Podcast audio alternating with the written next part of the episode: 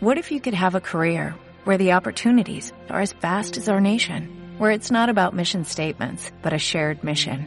At U.S. Customs and Border Protection, we go beyond to protect more than borders, from ship to shore, air to ground, cities to local communities. CBP agents and officers are keeping people safe. Join U.S. Customs and Border Protection and go beyond for something far greater than yourself. Learn more at cbp.gov/careers. Exactamente las 3 de la tarde con 32 minutos, 3.32 hora del centro. Los saludos, soy Eduardo Ruiz Gil y estamos aquí en Grupo Fórmula, radio, televisión, internet y redes sociales desde la Ciudad de México. Le doy la bienvenida esta tarde a Mónica Uribe. Hola a todos, ¿cómo están? Buenas tardes. ¿Cómo estás tú, Mónica? Muy elegante. Bien, muchas ¿eh? gracias. ¿Qué, verdad que tienes por ahí un admirador secreto? No. Varios admiradores. No. Secretos y públicos. O sea, porque... Públicos, pero no. Sí, sí, claro. Mi querido Venus Rey Jr., ¿cómo estás? Muy bien, Eduardo, ¿qué tal? ¿Cómo están todos? Buenas tardes. Gracias, Bernardino Esparza. ¿Cómo están? Muy buenas tardes a todos ustedes. Cambiaste de escenografía. Un poquito, ahora sí me puse del otro lado de la, de la biblioteca para que diera un poquito más de luz por este lado. No, ahora da demasiada luz, casi Ahora no te veo. Ahora te confundes con el blanco de atrás. Sí, hombre, ahorita la arreglamos un poco. Mi querido Juan Key, ¿cómo estás? Muy bien, Eduardo, muchas gracias. Los saludo a todos con mucho cariño hoy viernes. A ver, yo hoy quiero cambiar un poco el tema porque ya estoy hasta el gorro de estar hablando de la 4T, de la pandemia, de... Entonces me encontré un plano muy interesante que te dice cómo es el planeta Tierra, pero dice, si 100 seres humanos habitaran la- el planeta Tierra, ¿cuáles serían sus características? Y estamos a veces tan inmersos en nuestra cotidianidad y en nuestros problemas que se nos olvida que la Tierra pues, es un planeta chiquitito dentro del universo, pero para nosotros muy grande.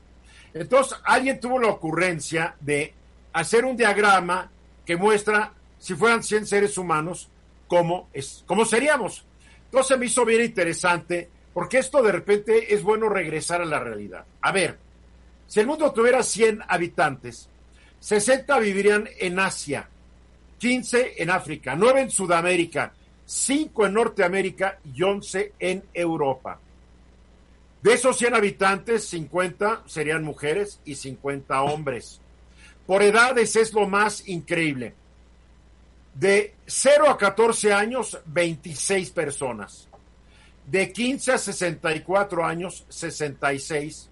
Y mayores de 65 apenas 8. O sea, estoy en la total y absoluta minoría. Ni modo. Religión, 33% serían cristianos de todas las denominaciones, católicos, protestantes, evangelistas, cuáqueros, lo, que ustedes se les ocurra. Después, 22 serían musulmanes, otra vez también de acuerdo a todas sus... Porque si algo tienen las religiones es que se acaban peleando entre ellos y todos acaban con su concepción y su interpretación de lo que esto es. 33 cristianos, 22 musulmanes, 14 hindús, 7 budistas, 12 de muchas otras religiones y 12 que profesan ninguna religión. Por su eh, alfabetismo, 83 capaces de leer y escribir, 17 analfabetas. Si nos ponemos a pensar que en esta época 17% de la población no sepa leer y escribir, realmente es un drama. Esta gente no tiene presente, no tiene futuro. Universidad, solamente 7 de 100 tenemos un título universitario. Los otros 93 no. Y esto, no hay que olvidar que un título universitario es uno de los requisitos para poder salir de la pobreza y acceder a estados socioeconómicos más elevados. La educación es un factor de una discriminación total. Estamos hablando que 93 seres humanos de cada 100 no tienen mayor perspectiva. En lo que al Internet se refiere, 30 tienen acceso, 70 no tienen acceso a Internet. Y obviamente esto se da más en los países subdesarrollados como México, para cuando nos están platicando y hablamos de educación a distancia, de regreso a clases por Internet. Bueno, el Reino Unido, el último dato es que 40% de los niños no tienen computadora en casa. Y estamos hablando de la segunda economía más fuerte de Europa. Teléfonos, esto, lo del celular es un fenómeno. 75 de cada 100 personas tienen un celular. Y hay que decirlo, ya no hay celulares tontos. Hasta el celular más chafa ya es bastante inteligente. Agua, 87 tienen agua potable, 13 no tienen. Dentro de esos 13 hay que considerar a todas estas mujeres cuya única chamba en su vida es agarrar un recipiente y caminar y caminar hasta el pozo, obtener el agua y regresar. Otro factor de pobreza y de discriminación. En lo que es pobreza, 48 de cada 100 seres humanos viven o sobreviven con menos de 2 dólares diarios. Imagínense cualquiera de nosotros o quienes nos escuchen vivir con 50 pesos diarios, y estoy exagerando. Nutrición, 21% en sobrepeso, 63% en su peso, 15% desnutridos y un 1% en hambruna. En lo que es su hogar, 23% no tienen casa, 77 tienen donde dormir. Y en lo que a idiomas se refiere, 12 de cada 100 hablan chino, 5 hablamos español, 5 hablan inglés, 3 árabe, 3 hindi, tres bengalí, tres portugués, dos rusos, dos japoneses y 62 hablan un titipuchal de idiomas. Ese es el mosaico de nuestro planeta fascinante, pero que también nos demuestra muchas de las causas del subdesarrollo, del atraso y de la mala situación. Porque uno tiende a olvidar estos datos, porque nos gana nuestra realidad y creemos que fuera de nuestra realidad, pues ya no hay otra. Hombre, claro que hay otra. Venus. Sí, y fíjate, Eduardo, eh, si lo vemos así como tú lo, lo, has explicado muy bien, nos damos cuenta que el mundo en general está todavía subdesarrollado. O sea, que hay muchísimo. Está fregado, fregado, usando una sola palabra, la verdad. Exacto, o sea, porque uno va a, no sé, tal vez a, a, a, la ciudad de Nueva York o a Hamburgo o a Londres y, y, uno puede creer que el mundo es así, ¿no? Pero no, no, no, la verdad es que el mundo es más como si fuera uno a una a un país pobre de África, ¿no? Para empezar, viajas como turista y como turista vas a las zonas turísticas, no te vas a meter a los arrabales de Nueva York ni a los arrabales de Hamburgo, que también hay. Que vas a las zonas bonitas, ya estás visitando y comes en los restaurantitos buenos. O sea, una visión de turista, que es la mayoría de los que tenemos cuando viajamos, no es una visión real. Por ejemplo, un urbanista como Juan, tal vez él tiene una visión más real, porque ellos ven las ciudades por, por, por sus problemas, no solamente por sus villas, ¿o no, Juan? Por supuesto, mira, yo creo que vale la pena comentar algo. En toda esta desigualdad que tú comentas, que prevalece y que tiene como común denominador la pobreza, eh, la falta de educación, hay un tema que es real. Muchos de los que tú comentas, de esos 100, por distintas razones de clima, de educación, de persecución, migraron hacia otras áreas. Y el fenómeno de migración que persiste hasta el siglo XXI tiene un, un, común denominador que es la pobreza y la falta de oportunidades. Y entonces las ciudades se han desenvuelto en condiciones muy precarias en torno a los centros urbanos originales. Y esta precariedad es la que hoy es la causa de todos nuestros males y de todos nuestros problemas. Falta de servicios, falta de oportunidades, falta de equidad, falta de integración social y consecuentemente violencia, pobreza, etcétera. Es obvio que el mundo necesita reconvertirse, necesita replantearse. La pandemia nos ha puesto en evidencia muchas de las fallas, de las cosas que sabíamos que sucedían, pero que hoy es fundamental atender. Y esta tabla, a hay un dato que me sorprendió. 51%, 51 de cada 100 vivimos en ciudades o en zonas urbanas, pero 49% todavía vive en zonas rurales. Y vivir hoy, hoy en día en una zona rural es casi sinónimo de quedarte atrás, porque la zona rural carece de muchos de los servicios que uno esperaría para vivir mejor. Sí, Mónica. Estoy viendo un dato que realmente me llama mucho la atención y es el dato de los idiomas el 62% habla, sepa Dios qué, o sea, no son idiomas estándar, pues como me llama la atención más que solamente Inglés y español, que son idiomas más socorridos, igual que el francés, 13%. O sea, es verdaderamente impresionante que si tú compras un producto, ese producto tiene instrucciones generalmente en inglés, cuando en realidad tendría que tener instrucciones en chino. Pero aquí hay otro tema, y es el tema, el tema del alfabeto. Eso fue lo que me saltó.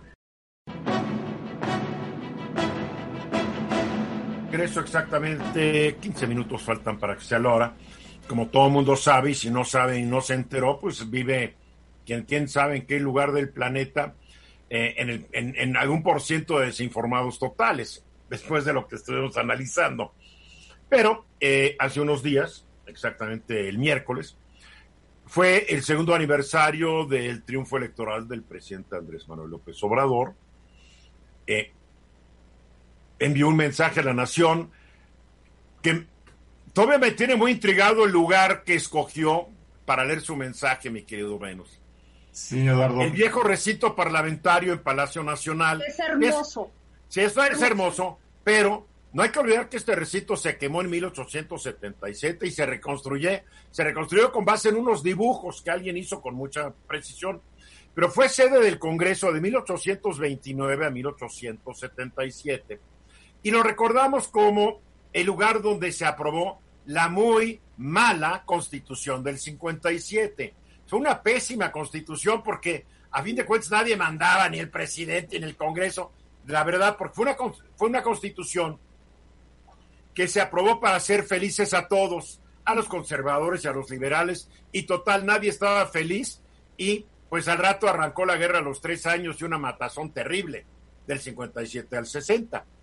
Pero así recordamos, pero este recinto parlamentario también se aprobaron las, las seis leyes que dieron origen a República Centralista de México.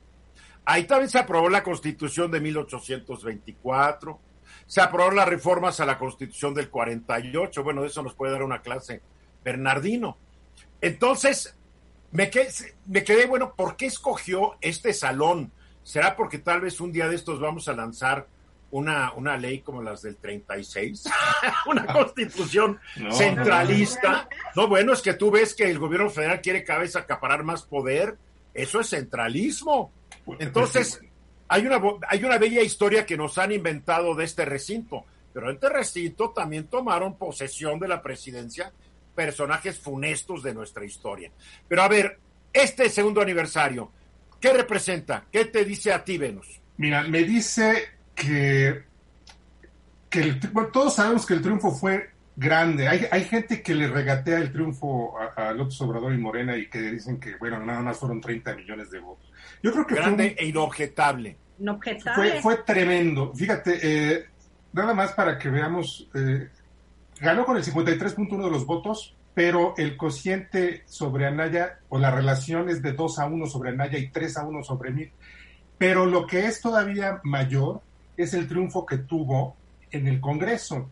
Hombre. Fíjate que los senadores, hay 32 entidades federativas, pues ganó en 24 de 32. Eso es un triunfo del 75% en los senadores de mayoría relativa. O sea, es un triunfo brutal, como no se había dado, o no recuerdo, bueno, en las épocas del PRI, ¿no? que no había oposición, pero es incontestable eso. Bueno, tanto que el PRD ya no existe ni como grupo parlamentario y el ex jefe de gobierno de la Ciudad de México, Miguel Ángel Mancera, pues es un cero a la izquierda hoy dentro del Senado. Y para que veamos la dimensión de, de este 75% de los senadores de, de, mayoría relativa, el PAN, PRD, Movimiento Ciudadano ganaron seis entidades, eso es el 18.75%. O sea, la relación de, es de 4 a 1 de Morena y sus aliados sobre el PAN y sus aliados. Es, es, es tremendo. Y sobre el PRI, el PRI ganó un estado es un ridículo 3.12%. Y tienes, y, la... y tienes senadores, porque están estos inventos que después sí. hubo, de los senadores claro. de segunda minoría, y el Senado deberían ser 64 senadores y punto. Exacto, sí. Y Pero fíjate entonces, que, que, claro, que, No está de acuerdo Mónica. No. ¿Por qué no estás de acuerdo? Porque yo creo que sí debe estar y la representación proporcional. Para eso es la Cámara de Diputados. La Cámara de Diputados representa a los ciudadanos ah, y la pues del Senado representa a, las entidades, claro, claro. Estos representan a las entidades y las entidades no solamente tienen un partido, y aparte si tiene que pero ahí están los diputados que representan a los ciudadanos entonces para Mónica el senado es como una cámara de diputados extra. No. Ya me quedó claro claro que sí. Bueno, Mónica, pero fíjate, vamos a los diputados. No te ríes, Bernardino, esto es serio. No, es que, es que yo estoy de acuerdo contigo, Eduardo. Al final del día creo que esa hay una sobrerepresentación. Hay 628 legisladores en el país. Está bien. 628 legisladores en el país. ¿Te imaginas? Ahora, mataron la esencia original constitucional del Senado, Bernardino. por ideas locas como las de Mónica. Pues no. Oye, Mónica, pero fíjate, vamos a hablar de los diputados de mayor mayoría relativa. Hay 300 distritos uninominales por mayoría relativa. El eh, Morena y sus aliados ganaron en 218 de esos 300. Eso significa el 72.66%. O sea, es, es inmenso el triunfo. El PAN y aliados ganaron 67 de 300, eso es apenas el 22%. Y el PRI y sus aliados ganaron 15 de 300, un ridículo 5%. Por eso es absurdo cuando la gente sale, que tiene todo el derecho en sus coches a tocar y vete López Obrador, los mexicanos no te queremos. Que, que se pongan a analizar los resultados electorales. Exacto. Lo que pasa es que estos mexicanos despistados son demócratas solamente si ganan sus candidatos López Obrador, no era, mi candidato, ¿eh? no era mi candidato y lo reconocí desde el principio. Ganó y ganó bien. Y es el presidente de México. hay gente que se niega. ¿Dónde anda? sí, sí, ¿de qué es eso? Mira, Eduardo, yo he oído a gente que dice que, que Morena y sus aliados están sobre representados en el, en el Congreso. Si vemos estos resultados, la verdad es que si, si no hubiera plurinominales, estaríamos fritos. Estarían, o sea, sería un poder total, podrían modificar la constitución totalmente. Entonces, en realidad no están sobre representados, están... No, y estoy de acuerdo que estén representados por plurinominales en la Cámara de Diputados. Pues bueno, de ese tamaño fue el triunfo. Hay gente que dice, oye, pero es que si son 130 millones de habitantes y votaron 30 millones, no, para, para empezar, no todos los mexicanos votan, solamente los que están en la lista nominal que es el padrón que tiene el INE. Ahí, si no me falta la, falla la memoria, votaron como el, votamos como el sesenta y tantos por ciento de los que teníamos el derecho de votar. Los otros treinta y tantos, treinta y tres por ciento, al no votar, estuvieron de acuerdo con lo que saliera.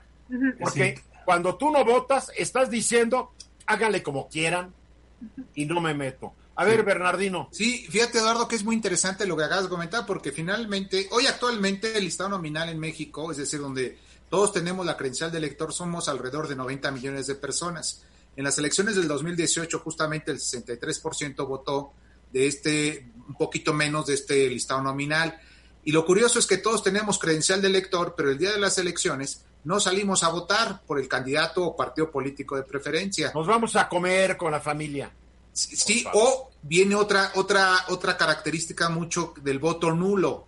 Eh, eh, el voto blanco, ¿no? El voto eh, que mucha gente quiere poner en blanco las boletas o que simplemente de alguna manera se anula esa es Válido, es válido anular tu voto porque es no creo ninguno y pero pero voy a, a votar y ahí hay un resultado muy interesante de acuerdo a unos análisis que yo he hecho Eduardo alrededor de cada elección federal más o menos entre 800 mil y un millón de votos en blanco, ¿eh? Eso es bien importante. Es decir, sí salen a votar, pero manifiestan en contra, se manifiestan en contra de todos los partidos políticos en un momento determinado. Es como en Baja California. En Baja California votó el 30%. Por ejemplo, las elecciones de... Y después se están quejando, es que este gobernador, le digo, ¿y tú votaste? No, no voté. Pues cállate la boca. Claro. Porque tú reniegas de tu derecho de hasta de queja cuando no votas. Sí, Venus. Sí, fíjate, 63%, arriba del 60% se considera una participación muy exitosa. O sea que ese, ese requisito se, se, cumplió con creces. Pero fíjate, nada más deja de redondear esto. Este, hay gente que, que, piensa que todos los que no votaron, que fueron ese 38%, eh, hubieran votado por alguien que no fuera López Obrador y entonces hubiera perdido. Eso es falso. Los que no votaron, la relación y los porcentajes de preferencias y por quién hubieran votado es el mismo reflejo de lo que en realidad se votó. O sea, que en, e, en, ese porcentaje de los que no votaron, si hubiesen votado, hubiera igual ganado López Obrador hubiera con ganado, un porcentaje de 53 y cacho. Les duela o no les duela a los que no les gustó. A ver, Mónica. Bueno, aquí hay un tema bien interesante que es la democracia delegativa, que es cuando una persona ejerce el voto y da ese poder a quien elige. Y es cuando un ciudadano se vuelve básicamente un actor instantáneo. Actúa en un momento, pero deja de actuar. Y cuando no votas, si ya no, si ya no ejerciste el voto, pues menos eres ciudadano. Entonces, aquí el problema realmente es ver cómo se ejerce la ciudadanía y cuál es el concepto de ciudadano que se tiene. Aquí vemos que al menos un 36% la ciudadanía les da lo mismo. Son indolentes, buenos para la queja, pero malos para su obligación. Exacto, porque debería ser obligación. Debería ser Pero tú sabes que en, en, varios países, si tú no vas a votar, después no te dan tu pasaporte. Es que, de hecho, de hecho, multa, como en Brasil. De hecho, es una obligación. Lo, lo malo es que no se sanciona cuando no se vota. Déjenme redondear porque ya se va a acabar el tiempo. Si me permiten. Redondea, redondea. Mira, el triunfo fue enorme, pero las cosas no, no van tan bien, sobre todo en seguridad pública, economía y combate a la pobreza. Y del tamaño del triunfo que fue colosal, puede ser el tamaño de la decepción si las cosas siguen como van. Pero sigue arriba en las encuestas con el 56% de aprobación, porque la gente cree en él. En él. Tal vez no. cree mucho en su capacidad de poder transformar al país, porque la gente también sabe que está bien difícil cambiar el país, pero le da crédito por el esfuerzo, fíjate, es increíble. Sí, sí. Mensaje, regresamos. 4 de la tarde con dos minutos. Problemas de la interconexión, por eso nos tardamos un minutito. Pero me da mucho gusto darle la bienvenida a este programa a Celeste Sáenz de Miera. Celeste es la secretaria general del Club de Periodistas de México, una gran amiga mía, una mujer que promueve el periodismo, la libertad de expresión, la libertad de prensa, ha hecho una labor estupenda en el Club de Periodistas de México, en la sede ahí en Filomeno Matas, en eventos y más eventos eh, que con la pandemia pues desafortunadamente se han tenido que atrasar. Pero ¿cómo estás, mi querida Celeste?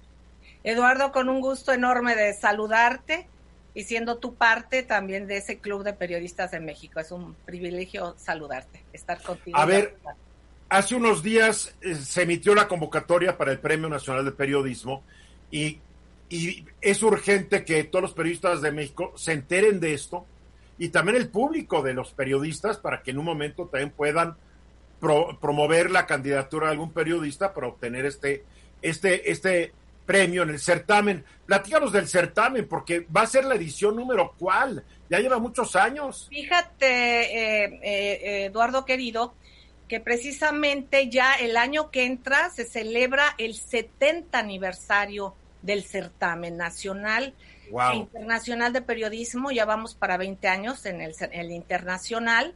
Eh, tú has formado parte de todo ello. Entonces, de alguna manera, eh, pues ya la convocatoria se cumplen 70 años del lanzamiento de la primera convocatoria. Que tu papá fue el hombre que lanzó la primera convocatoria. Exactamente, exactamente. Y de hecho, fíjate que recordarás tú las anécdotas que él platicaba porque había este, este, este contacto cercano. Bueno, eh, incluso eh, la primera entrega se hizo hace más de 70 años, pero no se había pensado en instituir el premio precisamente para que la calificación se diera entre pares y que no hubiera esa censura de parte de que los políticos en turnos decían quién era periodista y quién no. Entonces, en, en ese entonces, el objetivo de una manera de hacerlo pues una manera de que se sumara, ¿verdad? Es que con la pluralidad y con, con todo el derecho de, que cada quien pudiera participar. Desde un principio la convocatoria fue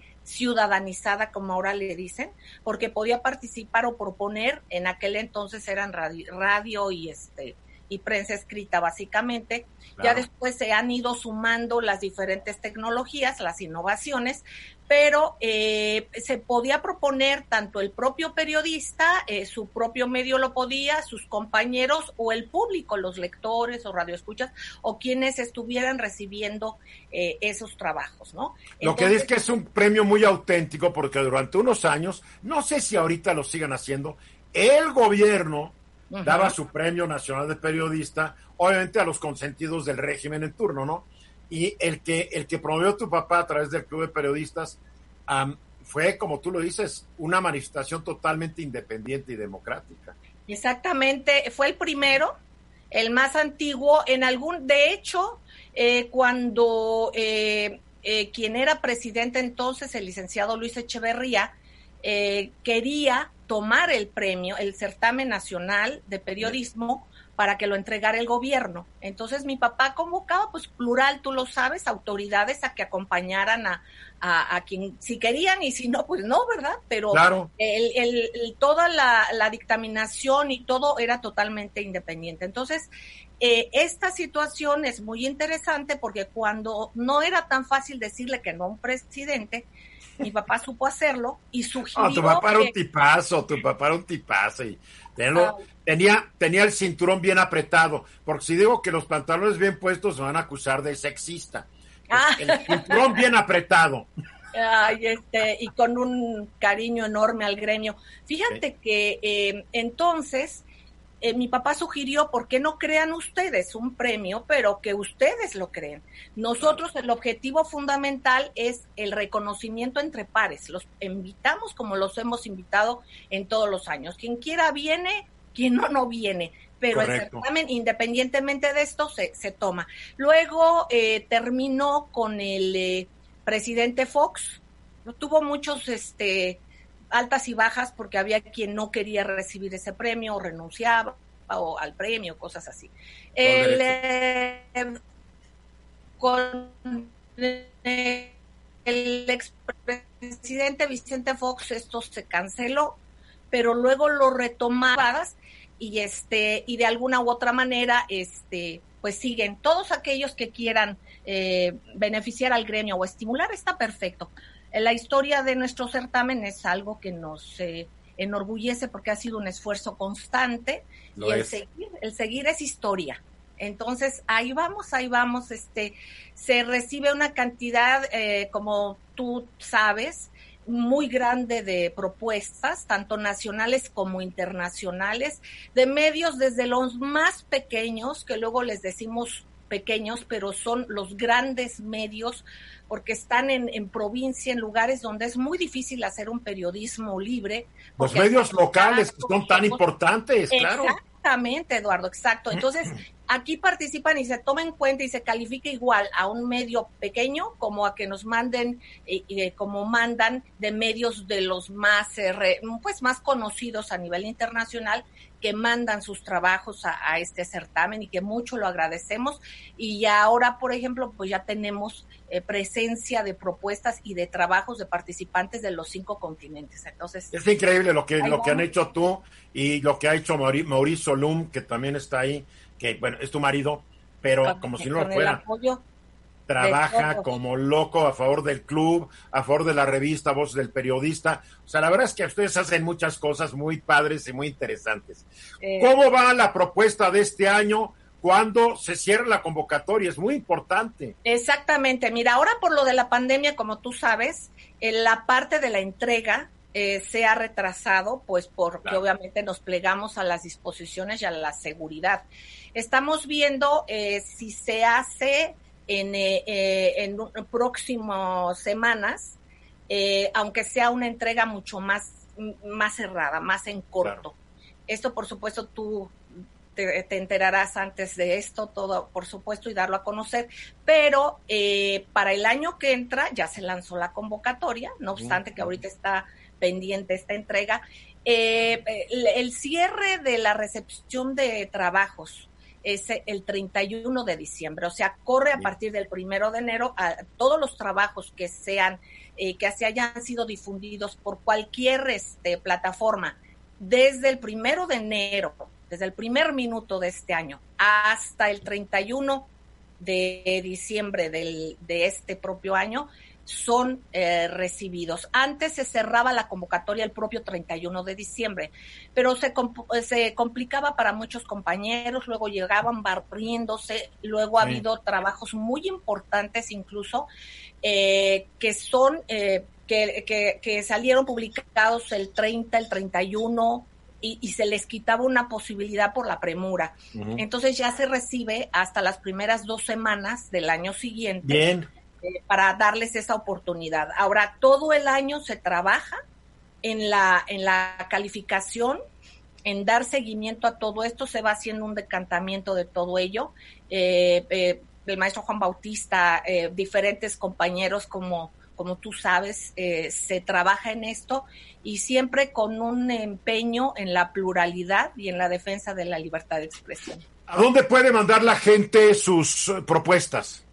Bueno, las pueden eh, mandar, enviar físicamente a Filomeno Mata número 8 en el centro histórico de la Ciudad de México. Eh, en, eh, pueden llamar para pedir cualquier dato al 55 12 86 61. Repito, 55 12 86 61. digo otro, 55 12 86 61 9 o electrónicamente a contacto club periodistas arroba gmail.com. Contacto, club periodistas arroba gmail.com. Club.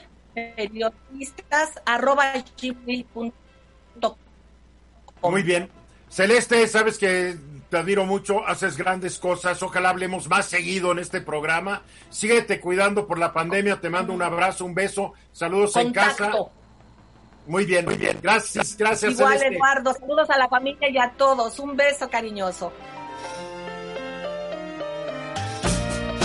16 minutos después de la hora. Mi padre fue un médico cirujano, fue el pionero de la proctología en México. Primero quería ser neumólogo. Y un día le dije, oye, papá, ¿y por qué no fuiste neumólogo? ¿Por qué acabaste de proctólogo? Me dice, porque cuando yo decidí que quería ser neumólogo, se volvió la especialidad de moda porque había mucha tuberculosis en México y yo vi que no tenía, que no iba, que iba a haber mucha competencia. Entonces me busqué una especialidad que estuviera arrancando y que no hubiera gran competencia y fue el fundador de la proctología en México. Imagínense yo de chico cuando me preguntaban qué hace tu papá, ¿no? Ahora, pero si algo le daba mucho orgullo a mi papá, es haber sido integrante de la Cámara de Diputados, era un joven de 35 años, y por azares del destino le preguntaron si quería ser diputado, pues digo, pues ¿por qué no? Ya era líder de los sindicatos del Seguro, del seguro, del seguro Social, como médico bien grillo, y participó en la legislatura que le dio el voto a la mujer para que no te aburras, Mónica. Porque ya ves, tiene cara de aburrida, Mónica. No, es, la aburrida. Sí, no, te estás aburriendo. Dice a mí que me importa el proctólogo.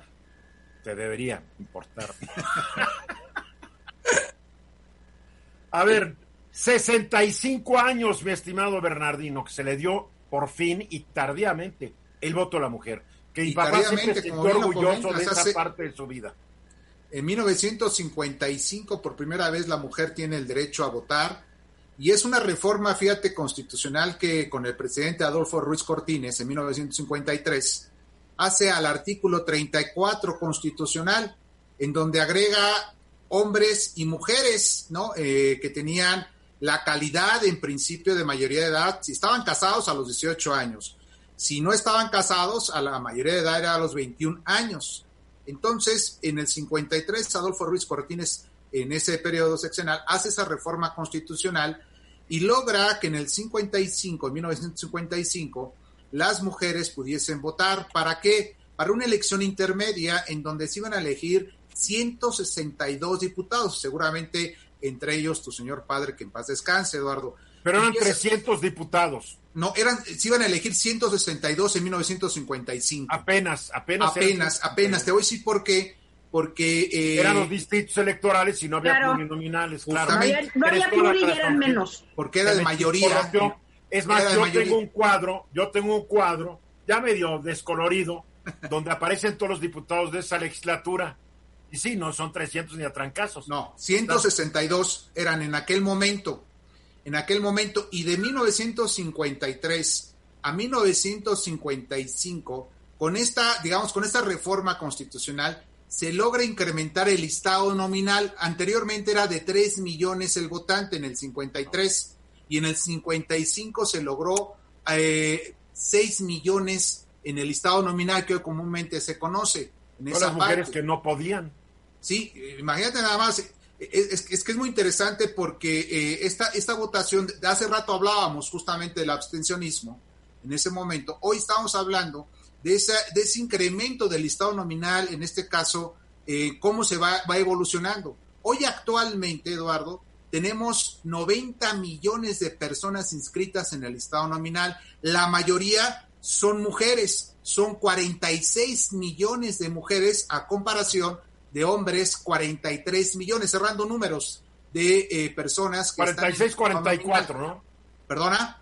46 mujeres y 44 hombres, para llegar a los 90. Sí, sí vamos, a, pues, vamos, a, vamos a poner 47 y 43 y 44 hombres.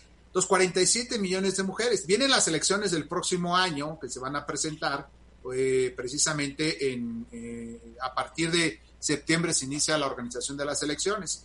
¿Qué te quiero decir con esto? Ve cómo va creciendo el listado nominal, cómo va creciendo la población, cómo se van mm. haciendo mayores de edad y muchas veces uno de los grandes factores de los problemas que hay en las elecciones, y lo hablábamos hace rato, es el abstencionismo. ¿Qué es lo que está pasando en este, en este sentido? ¿En dónde está la promoción del voto? ¿En dónde está la educación cívica? Que es importantísimo para que el ciudadano salga a votar y elija a su candidato o a su partido político de preferencia. Las campañas del INE son una burla, son, están diseñadas por unos iluminados que creen que los mexicanos somos tarados, son campañas para tarados son ridículamente tontas las campañas, que en vez de querer votar dices, híjole. A ver, Mónica, gracias al voto de estos diputados en el 53, tú has podido... No, pero el voto fue la, la, la, reforma. La discusión fue antes, la reforma fue La reforma constitucional fue en el 53. Claro, es a lo que voy. Y la primera vez que ejercieron el voto fue en la elección intermedia del 55. Exactamente. A ver, Mónica, y después se bajó la edad de 21 a 18. A, mí ya me tocó de 18, claro. Entonces, Mónica, tú no podrías ser votado si no hubiera sido por estos diputados. Efectivamente. Y hay una cosa que se me hace bien interesante. A ver. La mitad de la población, o sea, las mujeres no podíamos votar. ¿Y saben quiénes eran las únicas que podían votar en su entorno? Las religiosas. Es algo interesantísimo. ¿Cómo, cómo, En su convento. En su, convento. En sus federaciones, ellas sí votaban. Bueno, pues no eran elecciones populares. Porque eran puras mujeres, ni Claro, eran puras monjas. Claro, pero votaban para elegir su, a su superiora, ellas votaban. O sea, en la parte electoral estaba ya entre las religiosas y no entre las mujeres laicas. Es algo muy interesante que es un dato que se obvia, se dice, bueno, la iglesia cero democrática, perdón, pero la iglesia es la que inventa la democracia electoral. Los monjes, San Benito, en su regla de San Benito, inventa que para que todos fueran iguales. Hace más de mil años, ¿no? en el 525. Hace 1500 años, sí, Venus. Fíjate que, Mónica, te voy a decir algo que a lo mejor va en contra, un poco en contra de lo que estás comentando. Eh, apenas, si, si nosotros vemos, en 1953 es apenas o sea, apenas hace unos años, 60 años más o menos, las mujeres pudieron votar. Esto nos da una idea que toda la... Y, en relación a lo que dijo Eduardo al principio, que el mundo está fregado en, general, fíjate que apenas después de tanta historia, después de, tantos siglos de cultura, apenas están pudiendo votar las mujeres. Dime si no hay machismo en la cultura. Por supuesto, yo no estoy diciendo que no, no, y el oriental peor y, no, y, no por tirarle a, la, Iglesia Católica, a la cual respeto mucho, pero también yo creo que parte de, esa, de esa, cultura patriarcal está ojo que pero ojo las, religiones las religiones no son organizaciones democráticas Venus. No, no, no, lo son excepto los ni tienen por qué serlas ni tienen por qué serlo. Una, una religión yo la concibo es como un grupo de seres humanos que por unas convicciones particulares se afilian o pertenecen a esa organización y aceptan sus reglas del juego. Claro. ¿Sabes qué? ahí sí yo te diría que son dos problemas completamente distintos. Uno es la regla de San Benito con sus prácticas de democracia electoral de voto secreto, que es lo que inventan, y otra cosa es lo que hayan hecho como institución. O sea, son, dos, A ver, Juan.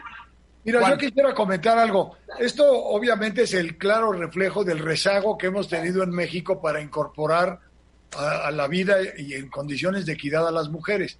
Es decir, los, los, primeros movimientos que hubo se dieron en Inglaterra a principios del siglo XX y les costó la vida a muchísimas mujeres el querer participar en la vida pública y en la política.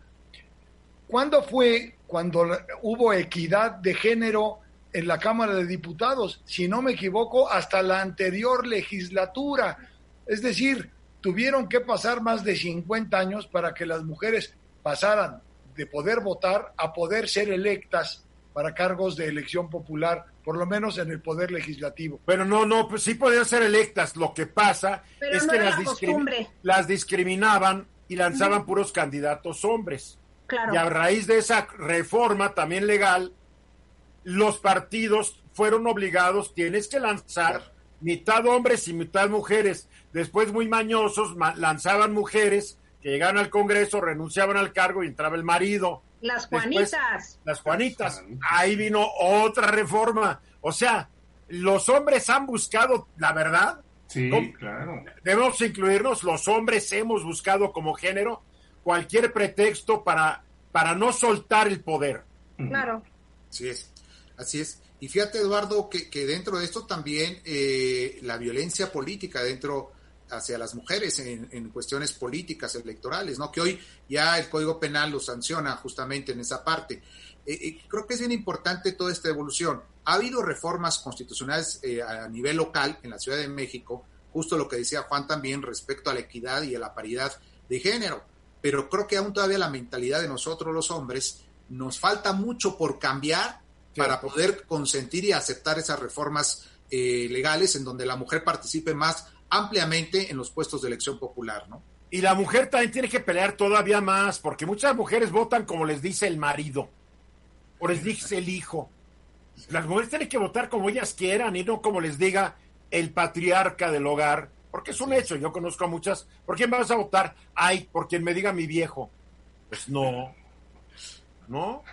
No abras así los ojos. te, van a caer los ojos, van a salirse de sus órbitas. A mí no se me hubiera ocurrido. Sea, yo voto porque, porque no tienes quien mande sobre ti, porque tú ya te libraste también estuve casada y tampoco le hice caso. Bueno, pues hay, muchas, pues, hay muchas que sí y tú sabes y has de conocer algunas. Sí. Por favor. Ah, Pero se me hace así como muy fuerte. Bueno, para concluir, mi querido Bernardo. Pues finalmente es un logro, 65 años son muy pocos, falta mucho aún todavía por la evolución y el respeto a la mujer en la materia política en esta parte, y creo que hay que seguir insistiendo en ello. De 31 minutos después de la hora, vivir en la ciudad es riesgoso. Bueno, vivir es riesgoso. Si no te atropella un coche, si no te cae un rayo, si no te muerde una abeja, si no te da el COVID, bueno, la vida es un riesgo. Es más, hay tablas actuariales de riesgos. ¿Qué tanto riesgo hay de morirse si uno anda en una moto, en un coche, en un avión, si uno viaja? Que son las que usan las compañías de seguros cuando le dan uno su. Pero casualmente. A ver, mi querido Juan. Dime. casualmente esto que comentas tiene que ver básicamente con la vida urbana. Los riesgos podríamos dividirlos en dos tipos. Por supuesto, los riesgos de carácter natural, por ejemplo, vivimos en una zona de altísima sismicidad, en una ciudad que... En la Ciudad de México, en la Ciudad de México. Hablando de la Ciudad de México, pero también el, el noreste del país o el noroeste del país. ¿A dónde voy? Hay riesgos naturales, inundaciones, huracanes, ciclones, sismos, etcétera, que son fácilmente combatibles si tenemos, por supuesto, planificación, si tenemos normas, legislación, etcétera. Los podemos de alguna manera eh, contener. Pero el verdadero riesgo que ha puesto hoy la pandemia sobre la mesa es el riesgo de la convivencia social o la pésima convivencia al interior de la vivienda. Alguien dijo con mucha sabiduría, la casa, la casa termina donde la vivienda empieza. ¿Qué quiere decir? La vivienda es la ciudad, es el barrio, es el entorno. Y entonces hemos descubierto que por nuestras malas hechuras en materia de construcción de casas, hemos incrementado brutalmente el riesgo al interior de ellas y en el confinamiento se ha puesto de manifiesto la brutal violencia que existe al interior de las casas, en un esquema de familia que ya no es el que nosotros, por lo menos muchos de nosotros conocimos con, con un matrimonio y los hijos. Hoy la mayoría de las casas están ocupadas por jefes o jefas de familia con sus propios hijos, con sus parejas, que por cierto también esto se viene, digamos, a, manejar de otra manera, ahora que se permiten matrimonios del mismo sexo. Pero, o, perdóname, o sin sus parejas, porque cada vez hay más madres y padres solteros es o correcto, sin pareja. Es correcto. Entonces, lo que se ha puesto de manifiesto es la terrible violencia que existe al interior de las casas la violencia contra las mujeres ha incrementado brutalmente. En la 911, el número de llamadas en los últimos tres meses se ha incrementado un 80%. Y Paola Félix Díaz nos platicaba el miércoles cómo se han incrementado los casos de pedofilia, de ataques sexuales a niños por parte de los parientes están encerrados con ellos. Es correcto. Entonces, ese tipo de agresiones y de conductas violentas hoy tienen que ser un patrón para rediseñar nuestras ciudades y nuestro comportamiento. Eso es definitivo. Hay que agregar a esto el gran problema que representa socialmente la falta de refugios. Es decir, si una mujer sufre de violencia familiar, ¿a dónde se puede ir? No tiene a dónde ir. Había refugios, pero creo que ya no existen, ¿verdad, Mónica? Sí, ya no. Ya les quitaron el presupuesto y bueno, los han ido cerrando poco a poco, pero es una tragedia. Es una tragedia sobre todo si piensas que debe haber refugios no solo para las mujeres, debe haber refugios para los desplazados, para muchos marginados, para las gentes que son migrantes, tanto del campo a la ciudad como de otros países hacia México. Entonces, la casa que era nuestro antiguo refugio, cuando nosotros éramos niños, dejó de serlo y ahora de verdad hacen falta refugios para atender a las gentes que son víctimas de tantas acciones que se han puesto de manifiesto a través de la pandemia. Bien, pero para eso se necesita muchos factores, ¿no? Sí. Se necesita todo un sistema legal, se necesita todo un sistema, una concientización de todos. Bueno, es un problema complejo. La, la frase esta de que si te cuidas tú, me cuido yo, y si te cuidas tú, cuidamos a todos, es hoy más viable y más eh, adecuada que nunca necesitamos aprender a cuidarnos como sociedad, a protegernos. No podemos seguir con las costumbres de antes. Decían la nueva normalidad. Ojalá y la normalidad sí sea nueva y no regresemos a la anterior. A mí, la, a mí el término nueva normalidad no me gusta porque, a ver, que alguien me defina lo que es normal. Más bien hablemos de la nueva realidad que va a ser muy cambiante. O sea, lo único normal de hoy en día es que la normalidad no, no existe ni va a existir durante mucho tiempo. Pero tú ya has puesto el dedo en el renglón, se tiene que cambiar, porque en nuestra época, cuando éramos chicos, Juan, cuando la gente veía a un pobre, decían que lo mantenga el gobierno. Es correcto. nunca hemos sido una sociedad muy solidaria, hay que aceptarlo. No solo no somos solidarios, ahora prevalece el rechazo entre grupos sociales, brutalmente, prevalece la falta de atención a los vulnerables, no existe, porque no es solo un tema de dar dinero, es un tema de dar condiciones para mejorar las condiciones de bienestar y minimizar los riesgos. La ignorancia campea, la ignorancia domina. Oye, que quemen dos hospitales, que agredan a médicos, porque el COVID, eso demuestra no solamente un alto grado de estupidez de muchas personas, un alto grado de ignorancia. Terrible, terrible, terrible. A ver, Mónica Uribe, platícame de los obispos mexicanos que aparentemente se dicen hay que, hay que hacer algo frente al COVID-19. Sí, claro, está, están muy preocupados. La conferencia del episcopado eh, se pronunció ya con los resultados, bueno, más que nada con la evolución del COVID, se pronunció porque el gobierno de una respuesta muchísimo más transparente y robusta a toda la pandemia. Están exigiendo pruebas. Es lo que más lo que más les preocupa. Pero el, el, charlatán máximo, que, que no es el presidente, es el subsecretario, dice que las pruebas no sirven para nada, ni, los, cubrebocas. Que, que hay que, que, hacer pruebas, que la única manera de, pues, de controlar el tema son las pruebas, que se necesita información transparente y adecuada. Hoy Renapo dio a conocer el número de personas fallecidas por COVID. ¿Qué Renapo?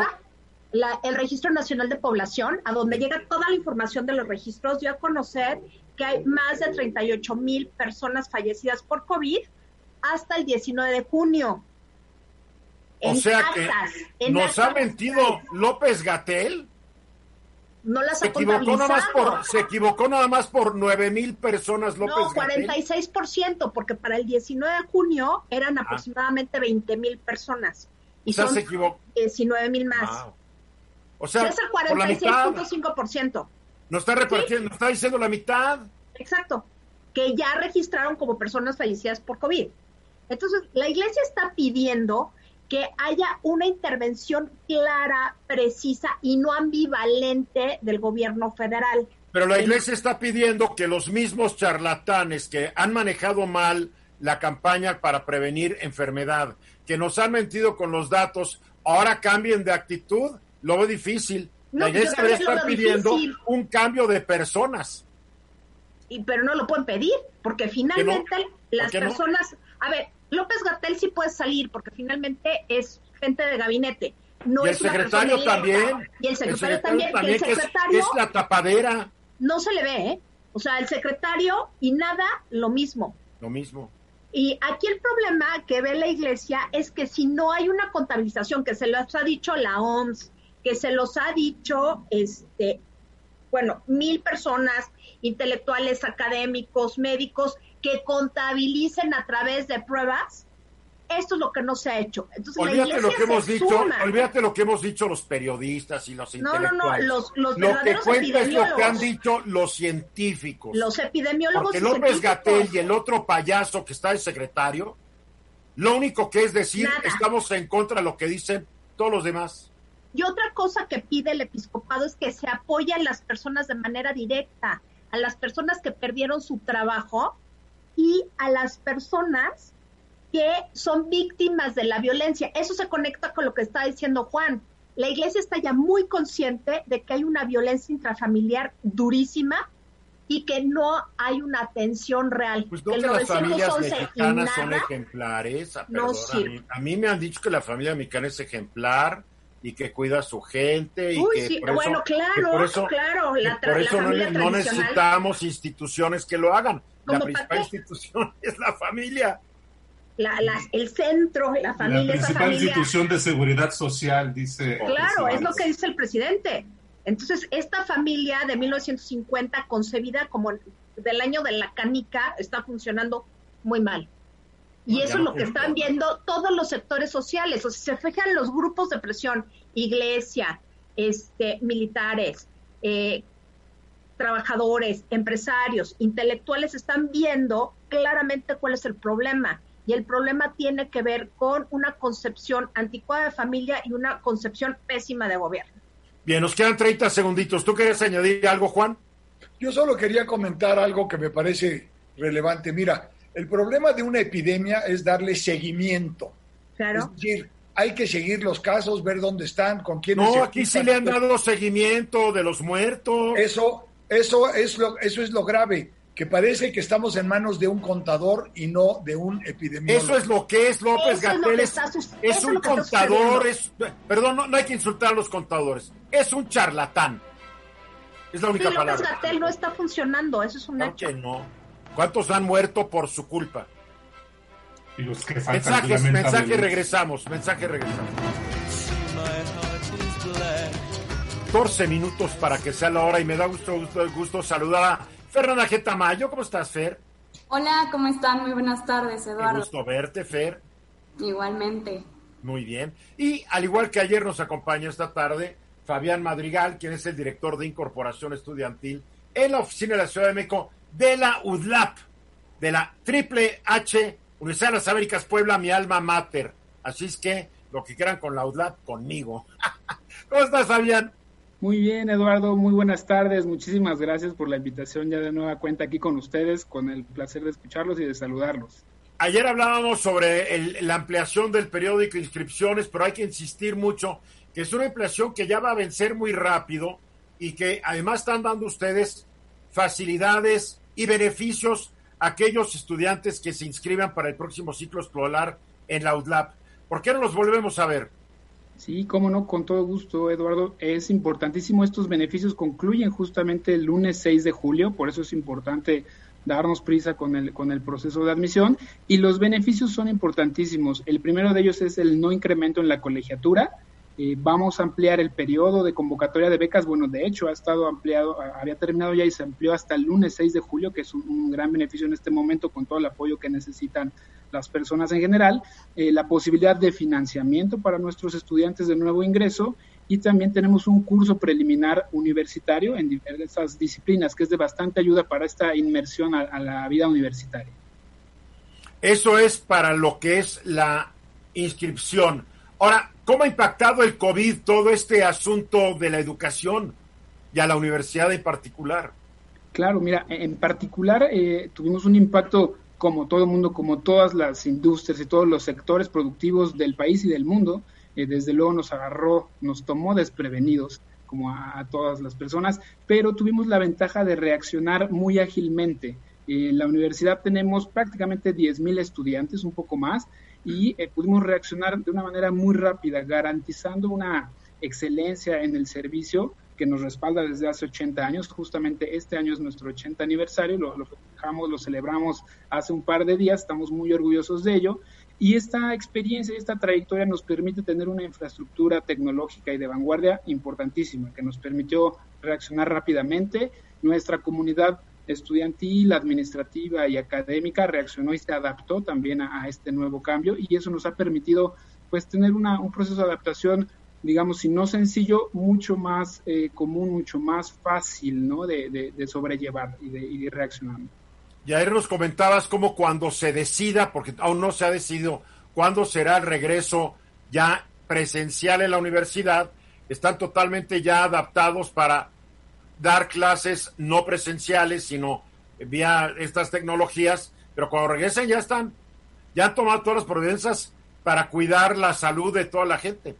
Bueno, sí, justamente eh, son medidas que se han estado planeando, revisando y justamente el día de hoy ya tenemos esta noticia importantísima. Te comentaba ayer que estábamos revisando la, adecuación del, calendario para poder regresar de una forma segura para todos, tanto para la comunidad estudiantil como para toda la comunidad universitaria. Y el inicio de clases que te había comentado era el 10 de agosto, evidentemente se recorrió para todo, eh, contar con medidas de seguridad apropiadas, Vamos a iniciar para licenciatura el día 24 de agosto. De manera eh, online, va, a ser una, modalidad en línea completamente, al menos desde el 24 de agosto al 7 de septiembre. A partir del 7 de septiembre vamos a tener una modalidad híbrida en la que el 50% del programa lo van a cursar a través del modelo en línea y el otro 50% lo van a poder cursar de forma presencial evidentemente estamos preparados si el estudiante no quiere cursar esa parte presencial físicamente en el salón, puede tomarla también en línea por un tema de seguridad, de confianza. Qué bueno, qué bueno que lo den, aunque sea a decisión del alumno. Así es, así es. Es buenísimo. flexibles. Muy bien, qué padre. Entonces ya todo listo. Todo listo para, para iniciar en esas fechas, para seguir con este servicio de excelencia académica acreditada que distinga la universidad con reconocimiento internacional y con una comunidad universitaria justamente con estudiantes de todo el México y también de todo el mundo. A ver, danos otra vez el teléfono que nos diste ayer, que ayer me lo aprendí, pero no lo quiero volver a dar. ¿Qué tal si ya se me olvidó? ¿Cómo no? Con todo gusto. El teléfono es 222-229-2112. Lo repito, 222-229-2112. Y el WhatsApp que les compartí el día de ayer es 222-577-3829, 222-577-3829. ¿Y el Face cuál era?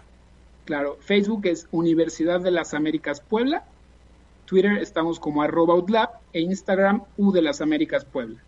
Muy bien, pues qué padre, qué buena noticia nos das porque es bien importante, sí, hasta donde se pueda, regresar a la, a la, pues a la nueva realidad y, y ojalá que dure un buen rato y nos vayamos adaptando cada vez mejor, mi querido Fabián. Así es, así es, Eduardo, pues tomando principalmente las medidas de seguridad correspondientes y pertinentes para cuidar no solo a los estudiantes, a toda la plantilla administrativa y laboral de la universidad. Y toda la comunidad universitaria. Mil felicidades, saludos al rector Luis Ernesto Derbez. Fabián, Fabián, ahí, ¿dónde ande? Fabián Madrigal. Eh, Fabián Madrigal es el director de incorporación estudiantil en la oficina de la Ciudad de México de la Universidad de las Américas Puebla, la UDLAP. Gracias, Fabián.